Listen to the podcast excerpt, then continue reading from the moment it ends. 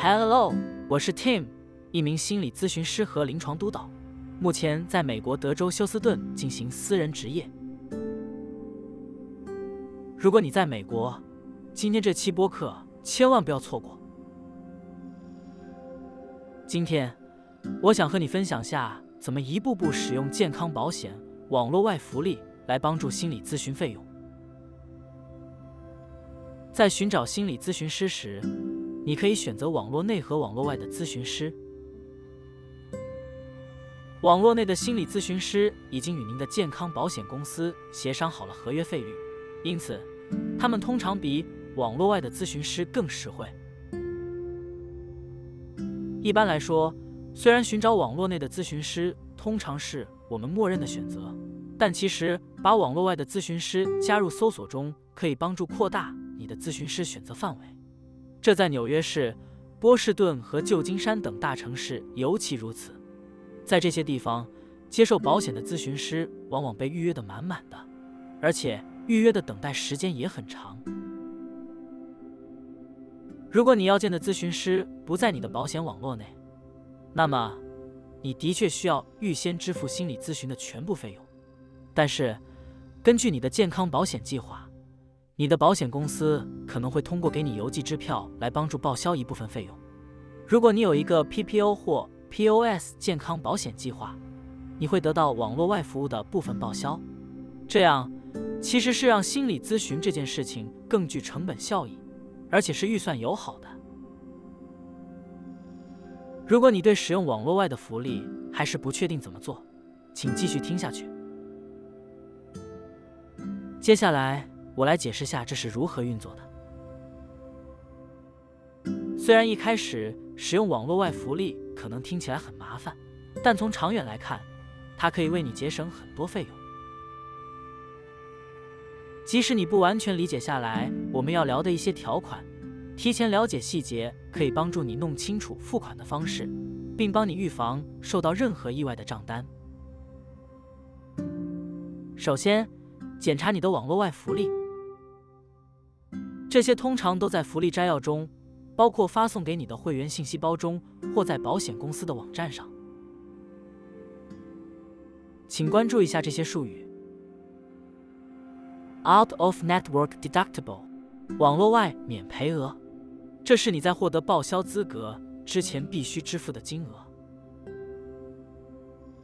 假设你的网络外免赔额是一千美元，而你的保险公司在你达到这个数额后。支付百分之一百的服务费用，这意味着你必须自掏腰包支付一千美元，之后你就满足了你的免赔额。在这种情况下，如果你在心理咨询服务上花费一千五百美元，你必须自掏腰包支付一千美元。比如说，十次咨询每次一百美元，但剩下的五百美元的一部分将在你提交索赔后以支票的形式偿还给你。自付额在每个日历年重新设定，你自付的任何医疗费用都有助于满足自付额。Co-insurance，共同保险，这是你最终负责支付的服务费的百分比。比方说，你的咨询师每次收费一百美元，如果你的共同保险是百分之二十五，你只负责支付二十五美元。请记住。这是以报销的形式出现的，你需要预先支付全部的一百美元，然后你的保险会在咨询后给你寄一张七十五美元的支票。一旦你满足了免赔额并提交索赔，一些保险公司确定了一个允许额度，即他们会支付的疗程费用的上限。如果你的保险确定一百美元是他们每个疗程的允许金额，按照百分之二十五的共同保险率。你的保险公司仍将只报销你七十五美元，无论咨询师的疗程费用是多少。换句话说，如果你的保险允许金额是一百美元，但你的咨询师的咨询费用是二百美元次，你不会得到更多的报销，你仍然会得到七十五美元的报销，并将最终负责一百二十五美元。第二步，给你的保险公司打电话，核实你的福利。要完全确定你的健康福利，最好的办法是向你的保险公司会员服务热线澄清。你可以在你的保险卡背面，或通过你的在线保险平台找到这个电话号码。在与你的保险公司谈及福利时，你可以问这些问题：今年我的免赔额已经达到多少了？我的网络外心理健康门诊的免赔额是多少？我的网络外心理健康服务的共同保险是多少？我是否需要网络内医疗服务提供者的转介才能去看网络外的病人？我如何提交报销单？报销单是寄给保险公司的表格，用于报销你自费的治疗费用。第三步，向你的心理咨询师索取 Super Bill，也就是超级账单。当你在寻找心理咨询师时，要问他们是否愿意向你的保险公司提交报销申请。虽然有些咨询师提供这种服务，但通常情况下，客户要负责提交索赔。你的心理咨询师会为你提供一份称为“超级账单”的文件，你可以在每个月末直接发送给你的保险公司。